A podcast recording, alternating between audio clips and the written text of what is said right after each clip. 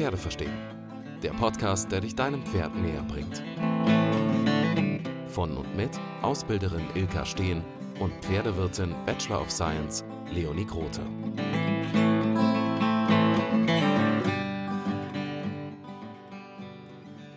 Hi zusammen.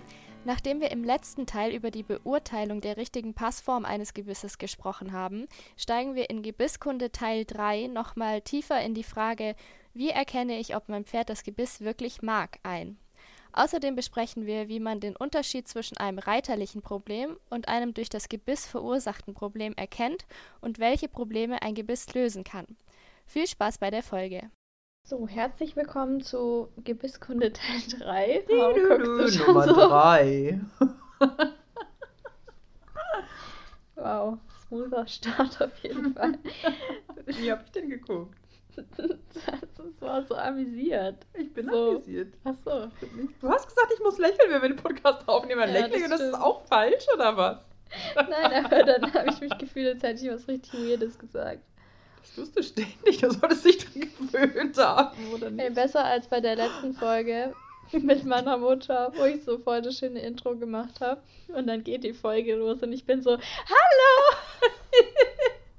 Ja, das ist so, wenn man mit Mutti redet, dann wird man so schnell, instant zum Kind.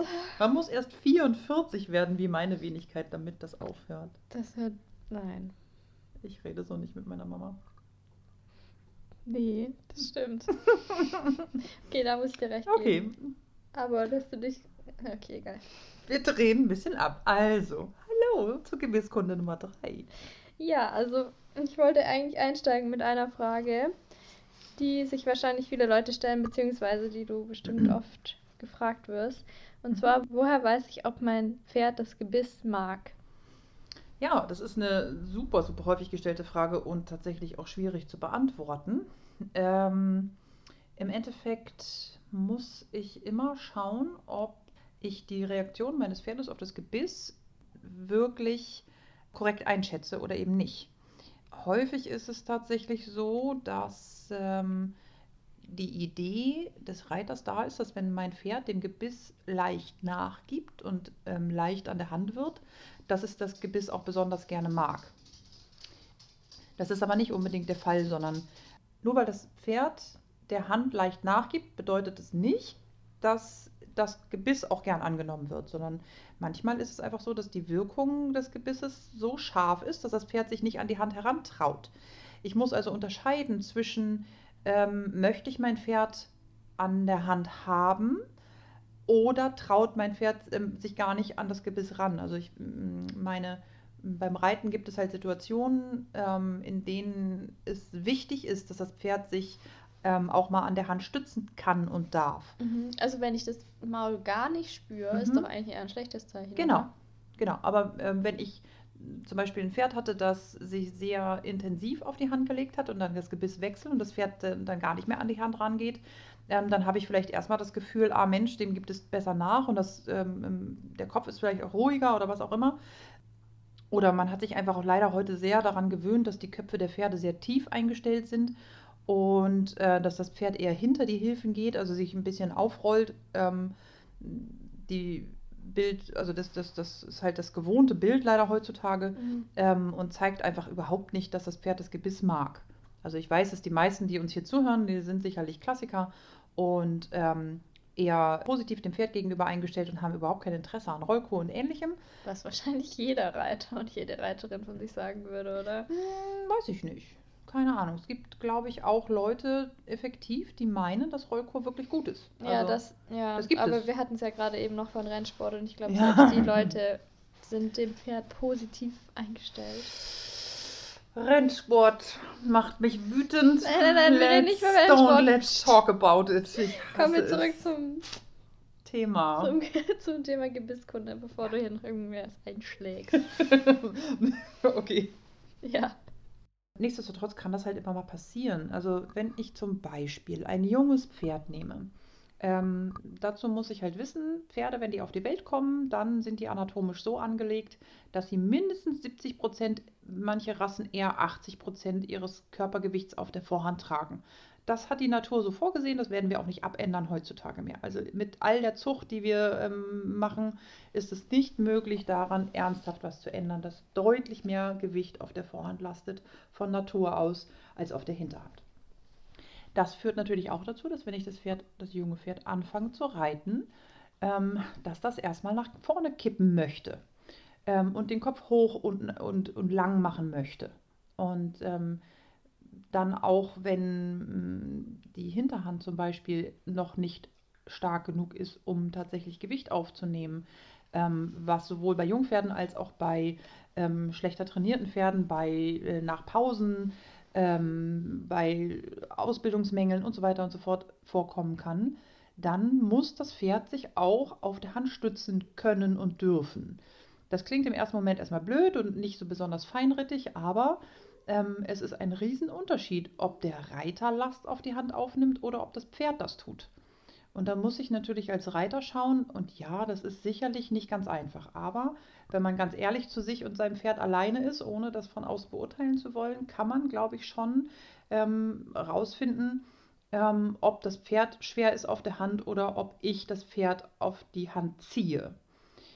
Das heißt im Endeffekt, wenn ich ein Gebiss im Maul habe und das Pferd traut sich nicht, sich dort auch mal abzustützen, weil es das muss, weil es zum Beispiel gerade nach vorne kippt, weil es noch nicht ausreichend ausgebildet ist, was ist, weil es irgendwas nicht schafft, weil die Hinterhand gerade eine Schwierigkeit hat oder was auch immer, dann tue ich dem Pferd überhaupt keinen Gefallen damit, den Zügel auf den Druck, den das Pferd in die Hand macht, nachzugeben oder dem Pferd ein Gebiss anzubieten, ähm, das verhindert, dass das Pferd auf die Hand kommen mag. Mhm. Es gibt Situationen, wo die das dürfen müssen. Aber was ist denn, wie findet man denn das richtige Maß zwischen das Pferd ist zu schwer auf der Hand mhm. und es traut sich nicht ran? Also das muss man ja irgendwie beurteilen können, ja. was dann so ein gutes Maß ist. An, ähm, an Druck, was ich ja. in der Hand spüre, aber vom Pferd ja. aus, ja, genau. vom Reiter aus. Genau der, der akzeptable oder der, der Druck, den das Pferd benötigt und das, der, den Druck, der das, den das Pferd auch machen darf und machen dürfen sollte, ist so individuell von Pferd zu Pferd und auch von Situation zu Situation, dass das gar nicht so einfach ist, das so zu sagen. Ähm, wichtig ist immer, dass ich im Training dem Pferd beibringe, dass es selber den Zügel nachgeben muss ähm, das heißt, wenn mein Pferd Druck auf die Hand macht, dann gebe ich den auf gar keinen Fall nach. Dann hat das Pferd einen Grund dafür. Entweder hat es noch nicht gelernt, ähm, die Hinterhand zu nutzen, um sich zu stützen, oder es hat halt noch nicht gelernt, äh, oder es ist äh, aus irgendwelchen Gründen nicht in der Lage dazu ähm, und braucht meine Hand. Und wenn ich dann ähm, als Reiter mir die Zeit nehme, dem Pferd beizubringen, sich vom Zügel wieder abzustoßen. Das heißt, zwar die Last aufzunehmen auf den Zügel, das aber selbstständig wieder loszulassen, also selbstständig vom, vom, äh, vom Pferd aus. Und dem Pferd dann zeige durch mein Loben oder durch ähm, Pause machen oder was auch immer, dass das richtig war, dass das Pferd das Maul wieder loslässt. Dann kann das Pferd auch verstehen, ähm, dass es die Last nicht auf der Vorhand tragen soll, sondern auf der Hinterhand. Und das ist von jedem Pferd eine andere Situation. Also zum einen ist der Druck, den das Pferd auf das Maul und den Zügel machen möchte, unterschiedlich. Es ist unterschiedlich, wie viel Druck es machen muss. Und das kann mal sehr viel gefühlt sein, es kann aber auch gefühlt sehr wenig sein. Also ähm, ich, es ist wirklich ganz schwer mit Worten zu beschreiben. Das muss man eigentlich wirklich ähm, am Pferd selber zeigen und fühlen. Ja, ist wieder so ein Gefühlsding. Genau, das ist, es ist einfach super schwierig, das, das mit Worten zu erklären. Ihr hört auch schon, ich, ich, ich strauchel so ein bisschen von rechts nach links, weil ich gar nicht so richtig weiß, wie ich das in Worte fassen soll, weil es wirklich individuell ist. Und ähm, wichtig ist einfach, dass ich ähm, dann, wenn das Pferd den Zügel nicht festmacht, selber als Reiter die Zügelhilfen auch so fein gebe, dass das Pferd sie zwar spürt und umsetzen kann, aber nicht wieder schwer wird auf der Hand. Und auf der anderen Seite, wenn das Pferd schwer ist auf der Hand oder schwer wird auf der Hand, ähm, mein Verständnis da sein muss, dass das nicht unbedingt das, der Fehler des Reiters ist, das ist auch nicht unbedingt der Fehler des Gebisses, das ist auch nicht unbedingt der Fehler ähm, der Hilfe, ähm, sondern das kann sehr wohl auch wirklich ein Bedürfnis des Pferdes sein. Ich weiß, das klingt albern und man denkt immer, das kann doch nicht sein, dass die Pferde ein Bedürfnis nach, nach Druck im Maul haben. Ähm, und ganz so einfach ist es auch nicht. Ähm, manchmal muss das aber einfach tatsächlich sein. Also abzuwägen zwischen das Pferd braucht den Druck und es traut sich nicht, den Druck zu machen, ist mega schwer. Mhm. Aber es ist möglich. Wichtig ist ähm, für jeden Reiter, ähm, um das wirklich beurteilen zu können, ist ein vernünftiger Trainer, der das auch selber einschätzen kann. Ähm, ich behaupte leider, dass die meisten Trainer diesen Zusammenhang zwischen ähm, der Vorhandlastigkeit der Anatomie und dem Ausbildungsstand des Pferdes gar nicht in Verbindung bringen, reell mit einem feinen äh, Pferd in der Hand. Weil du kannst auch ein, ein riesengroßes Shirehorse mit zuckerfeinen Hilfen in der Hand reiten, ähm, wenn das ordentlich ausgebildet ist. Mhm. Also das, das, äh, nur weil das äh, Pferd dann halt nicht äh, 500 äh, Kilo auf der Vorhand trägt, sondern einfach mal 800 Kilo auf der Vorhand, ähm, heißt das nicht, dass die 800 Kilo dann auch in der, in der, in der Reiterhand landen. Mhm. Das ist totaler Unsinn. Also ich glaube, wenn man das noch, noch mal so ein bisschen zusammenfasst, gar kein, also gar kein Gefühl fürs Maul in der Hand ist schlecht. Also wenn das Pferd sich verkriecht sozusagen und zu viel ist auch schlecht, aber man muss irgendwie sein Pferd gut genug kennen, um das beurteilen mhm. zu können, was jetzt ein gesundes Maß ist und was das Pferd braucht. Genau. Oder wenn man das halt nicht kann, dann hat man halt bestenfalls jemand von außen, der das irgendwie beurteilen kann. Genau. Aber ich denke, das ist schon mal eine wichtige Info, weil mir wurde zum Beispiel mal früher beigebracht, dass äh, weniger ist besser. Also wenn man halt dann sozusagen gar nichts mehr spürt, dann ist es gut. Das muss auch nicht schlecht sein. Das, also wenn ich, äh, wenn ich meinen Fabian zum Beispiel nehme, ähm, dem reichen, grundsätzlich reicht dem in 80 Prozent der Fälle das Gewicht der Zügel. Mhm. Also ja, das stimmt. Bei dem hängt es auch manchmal so ein einfach bisschen durch, durch. genau. Und der bleibt ja. einfach trotzdem in der Haltung, mhm. weil ihm das Gewicht der Zügel auf der Zunge reicht. Fabian hat aber auch ein sehr kleines Maul mit einer ganz dünnen, sehr, sehr leichten Zunge. Der kann kein Gewicht in der, in, in der Zunge tragen ähm, und mag überhaupt kein Gewicht auf, auf, den, auf das Maul ausüben. Er kann das und er macht das auch, ähm, wenn er das möchte weil er es darf, weil er es immer durfte. Er tut es aber ungern. So, und das ist halt einfach bei Fabi individuell.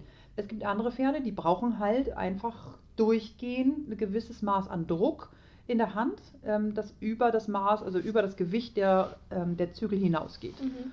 Und ähm, es gibt auch Pferde, die brauchen punktuell mal Kilo in der Hand. Also das, ähm, wie gesagt, das, ist, das Wichtigste ist halt einfach zu unterscheiden, macht das Pferd den Druck oder mache ich den Druck? Mhm.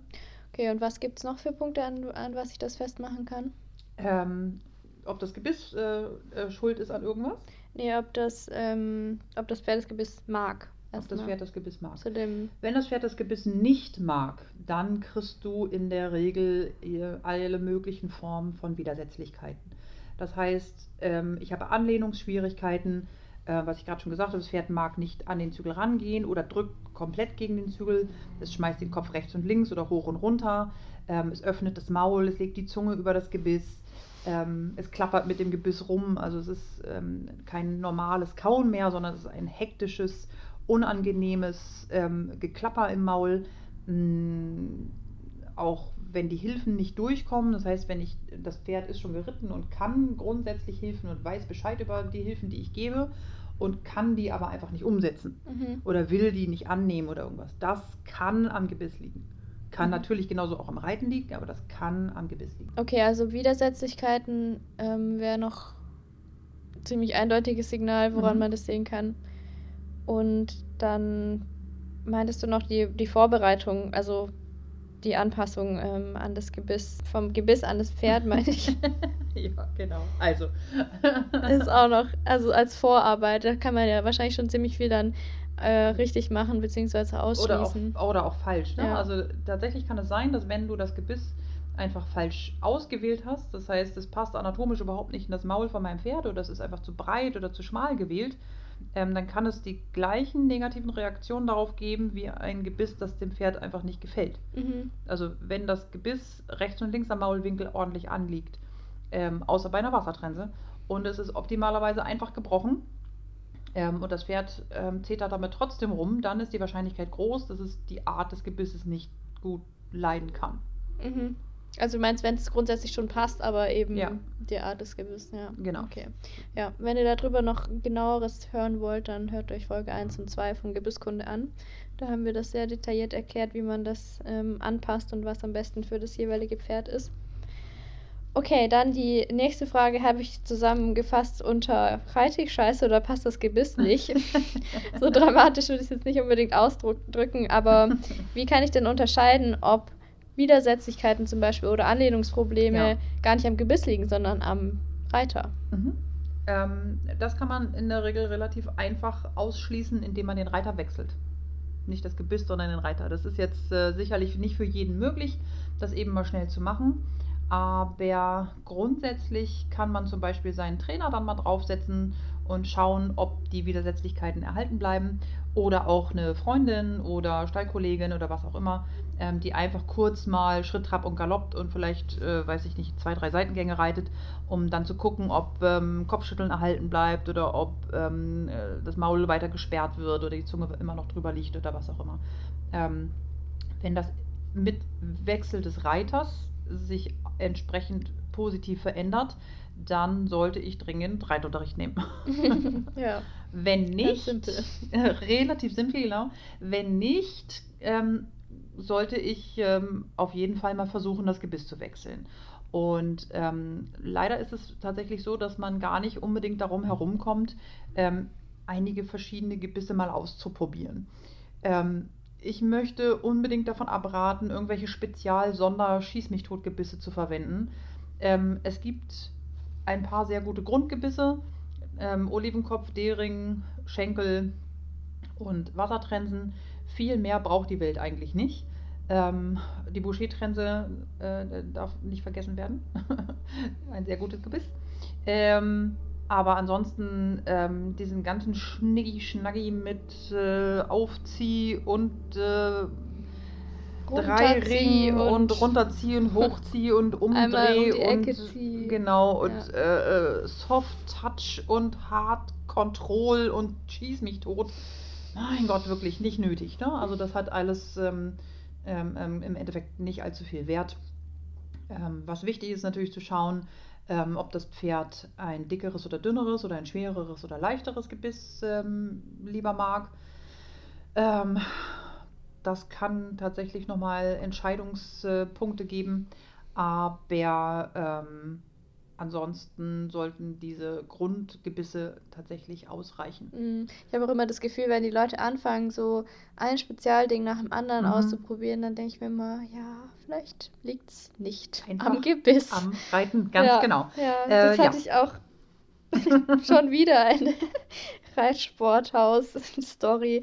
Wenn da Leute kamen, die ein Gebiss gesucht haben und dann irgendwie sagen, sie, ja, sie probieren seit Monaten dies und das und Ananas und sie wollen jetzt mal das von sowieso ausprobieren und das hat, haben sie irgendwie gehört und das soll ja so und so. Da dachte ich mir auch immer, das ist halt Wow. schwierig zu beraten, weil du kannst Ja. den Leuten halt nicht sagen, ja, vielleicht liegt es einfach an dir, vielleicht Doch, kann man, einfach scheiße. wenn man seinen Job behalten will, nicht. Aber Ja. man kann das schon. Man kann das schon durch die Blume irgendwie sagen, aber es ist äh, andererseits solltest du halt auch Sachen verkaufen, von daher Ja. ist so schwierige Sache, ja, aber Ja, ich habe ähm, ich hab tatsächlich gerade gestern einen ganz spannenden Fall gehabt. Ähm, ein neues Schülerpferd, ähm, großer Schimmel, traumhaft, traumhaft schönes Pferd, äh, 14 Jahre alt, Springpferd ähm, und das erste Mal im Unterricht gewesen. Und ähm, der tat sich ein bisschen schwer mit vorwärts und schüttelte eigentlich die ganze Zeit mit dem Kopf, als hätte er Fliegen um die Nase. Und ähm, das ist relativ typisches Verhalten, äh, wenn das Genick zwickt. Also, ähm, also wenn da Fliegen sind, dann liegt es an Fliegen. Aber wenn da keine Fliegen sind und die trotzdem den Kopf die ganze Zeit so komisch schütteln, dann liegt es sehr häufig daran, ähm, dass das Genick nicht in Ordnung ist.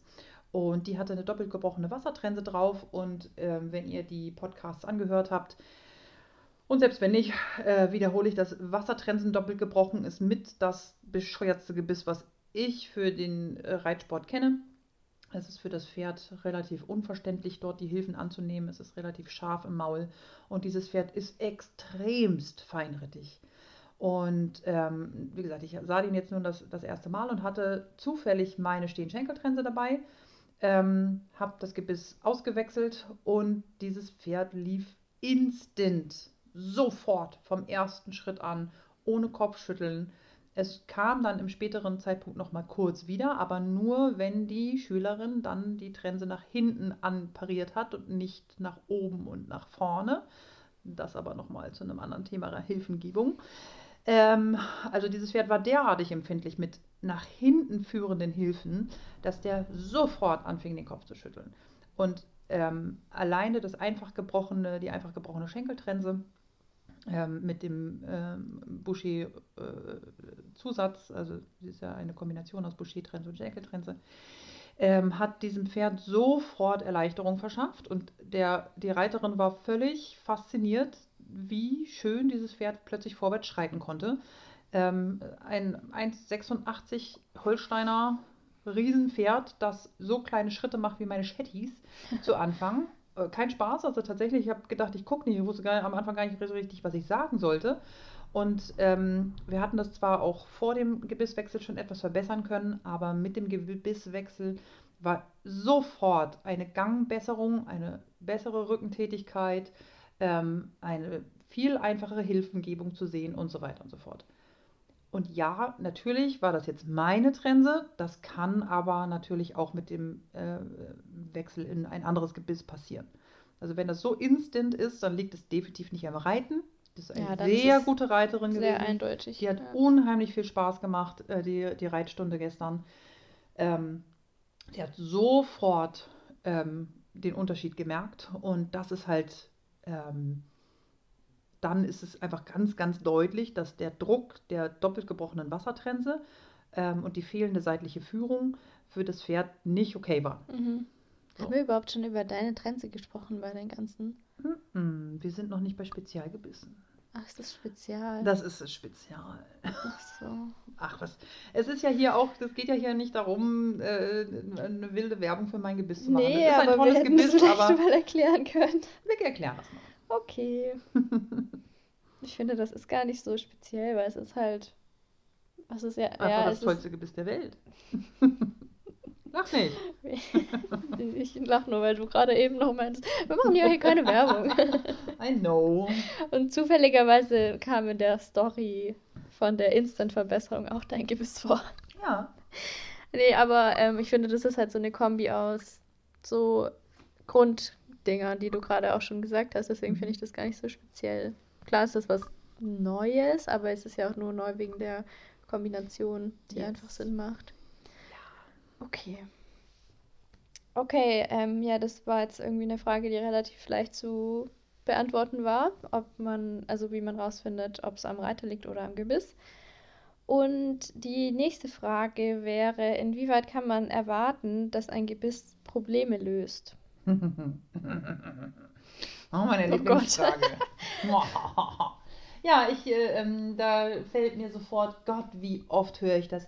Wenn ich ins Gelände reite, dann mache ich immer das Pelham drauf, sonst kann ich den nicht halten. Huh. Und ich sage ja. Okay, also wenn du im Gelände eine Trense benötigst oder ein Gebiss benötigst, das Schmerzen verursacht, weil dein Pferd sonst nicht gehorcht, haben wir hier einen gewaltigen Ausbildungsmangel. Und ja, natürlich, bevor es einen Unfall gibt, packst du lieber volles Kanonenrohr ins Maul. Bitte. Kannst du mal ganz kurz erklären, was ein Pelham ist? Das wissen wahrscheinlich oh, ja. nicht alle. Ein Pelham ist eine ähm, ist ein Hebelgebiss, ähm, ähnlich aufgebaut wie eine Kandare. Nur, dass äh, meistens sind Pelham-Mundstücke leider gebrochen. Es gibt Pelhams auch ungebrochen, also mit Stangenmundstück, was korrekter wäre, weil alle Hebelgebisse bitte mit Stangenmundstück äh, zu reiten sind. Warum? Weil der Hebel dafür sorgt, dass das Mundstück ähm, um den Unterkiefer gedrückt wird und wenn sich das dann auch noch mit durch einen Bruch oder noch schlimmer durch zwei Brüche im Maul auch noch genau um die Unterkieferäste legen kann, dann kann ich den Unterkiefer relativ einfach brechen. Und das wollen wir nicht. No, no. Ähm, also unterschätzt bitte nicht, wie viel Kraft ihr äh, in eine Hebel, in ein Hebelgebiss geben könnt. Ähm, das Pelham unterscheidet sich von der Kandare vor allen Dingen dadurch, dass es zu dem äh, Ring, wo die äh, Zügel für den Hebel am unteren, ähm, am Unterbaum befestigt werden, auch noch auf Höhe des Mundstücks eine Befestigung für Zügel gibt. Meistens verwendet man dann eine Zügelbrücke, wo sowohl im gleichen Moment ähm, auf Höhe des Mundstücks und am Hebelunterbaum ähm, ein Lederriemen befestigt ist, wo dann nur noch ein Zügelpaar verwendet wird. Korrekt ist ein Pelham mit zwei Zügelpaaren zu verwenden. Darum soll es hier aber heute nicht gehen. Ähm, also, wenn ich ein Problem habe und ich gehe davon aus, dass wir reden hier von Pferd legt die Zunge übers Gebiss, Pferd sperrt das Maul auf, Pferd geht im Gelände durch, ähm, Pferd bockt und steigt und was weiß ich nicht alles. Leute, das sind Ausbildungsmängel. Das kann man nicht mit dem Gebiss verändern. Das macht mich richtig wütend. Wenn ich zu blöd war, Entschuldigung, mein Pferd vernünftig auszubilden, kann ich doch nicht hingehen und dem plötzlich möglicherweise den Unterkiefer brechen, nur weil es meint, ähm, oder weil es nie gelernt hat, im, äh, auf die Hilfen auch im Gelände anständig zu reagieren. Wenn ich im Gelände ausreite mit einem Hebelgebiss und die Zügel hängen durch, und zwar die gesamte Zeit, und ich benutze das ganz, ganz vorsichtig, die ganze Zeit. Und drohe meinem Pferd nur an, das ein bisschen anzunehmen, etwas vermehrt, wenn es dann auf die Idee kommt, mehr losfetzen zu wollen. Soll das für mich in Ordnung sein. Aber es gibt auch die Möglichkeit, über die Trense äh, ausreichend Kraft aufs Maul auszuüben ohne gleich den Unterkiefer zu brechen. Außerdem, also man darf auch nicht unterschätzen, man kann auch mit einem Trensengebiss, wenn man zu hart anpackt, sehr wohl das Pferd ganz böse verletzen. Äh, das darf man bitte auch nicht unterschätzen. Äh, es ist halt nur sehr viel einfacher mit dem Hebelgebiss. Und wenn ich selber so viel Angst vor meinem Pferd habe, dass ich nichts Besseres zu tun habe, als es wirklich in Gefahr zu bringen, weil ich bringe mein Pferd in Gefahr, wenn ich eine Hebeltrense, also ein Hebelgebiss anwende, weil ich Sorge davor habe, dass ich das Pferd nicht halten kann. Äh, vielleicht muss man dann nicht unbedingt ins Gelände reiten. Also, hm, ich verstehe das Bedürfnis natürlich und viele sagen jetzt natürlich, ja toll, bleibe ich nur noch auf dem Platz oder was. Ja, nee, aber vielleicht versuche ich ein bisschen die Ausbildung wieder in den Vordergrund zu schieben.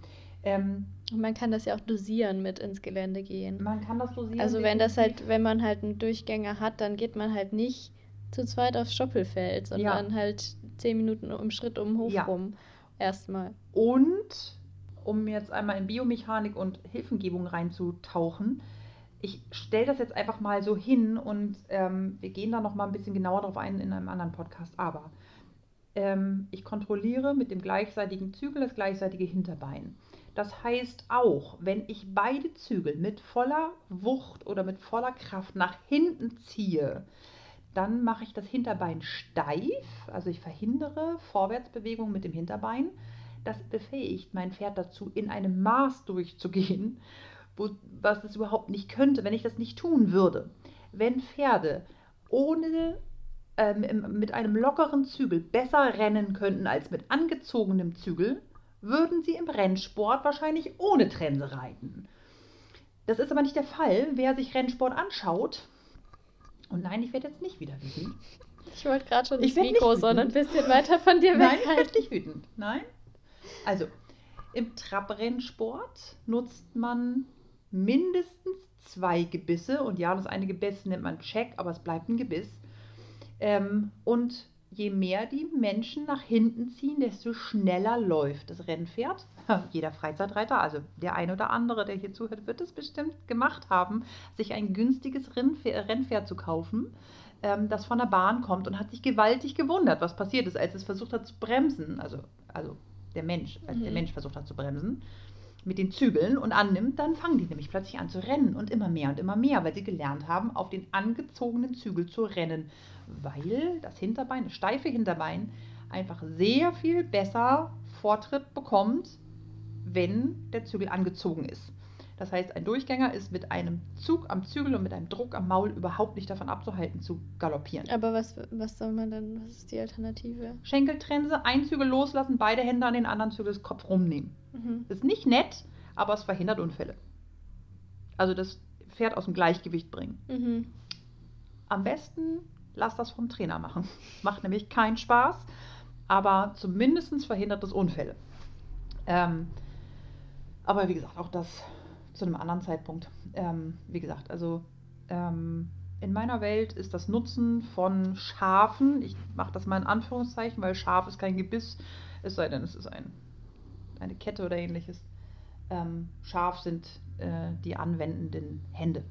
Und ähm, ich finde es absolut unfair dem Pferd gegenüber, die Idee zu haben, Material nutzen zu wollen, das das Tier kontrolliert. Nur weil ich nicht in der Lage bin, ähm, eine vernünftige Ausbildung daran zu setzen. Das ist das gleiche Thema, wenn ich einen Hund habe und der kann sich nicht benehmen und ich bin nicht in der Lage, dem Hund beizubringen, sich zu benehmen, dann einen Stachelwürger zu nutzen, was außer die Waldfee, Halleluja, inzwischen verboten ist. Zum Glück. Und ich hoffe, dass der Reitsport auch irgendwann dahin kommt. Stachelwürge, Halsbänder waren gang und gäbe. Ähm, auch im Freizeithundebereich. Äh, das ist nichts als Tierquälerei. Ähm, mit Stacheln, Aufzug in den Hals zu ziehen. Und ja, da gibt es bestimmt jetzt auch den einen oder anderen, der das anders sieht. Das ist okay für mich, aber das ist nichts als Schmerzen.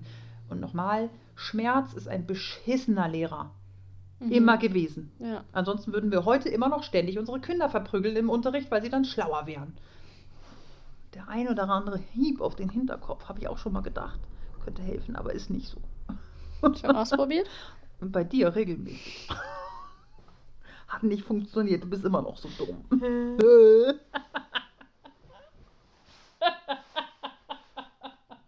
okay, gibt es denn einen Fall, wo ein Gebiss Probleme lösen kann?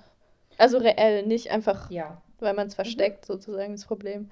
Wenn das Gebiss die Ursache für das Problem ist, dann kann ich natürlich das über ein Gebiss lösen. Mhm. Ähm, also wenn ich zum Beispiel einfach ein unpassendes hatte oder das Pferd genau. mit der Art nicht klar kam oder sowas. Genau. Okay.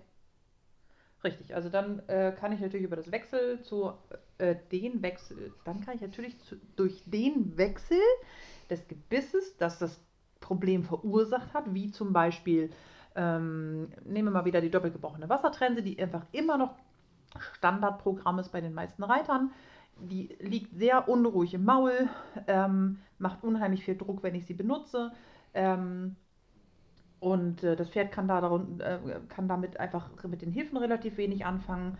Und wenn ich auf diesem Gebiss zum Beispiel ein Pferd habe, das ständig mit der Zunge darüber liegt oder das Gebiss ständig versucht, irgendwo anders hinzunehmen, ähm, mit den Zähnen drauf beißt oder ich das einfach ganz hoch in, äh, in den Maulwinkel hochschnallen muss, damit es nicht an die Zähne klappert und so weiter, dann kann es natürlich sein, dass Widersetzlichkeiten auf den Gebiss, also ursächlich durch das Gebiss entstehen.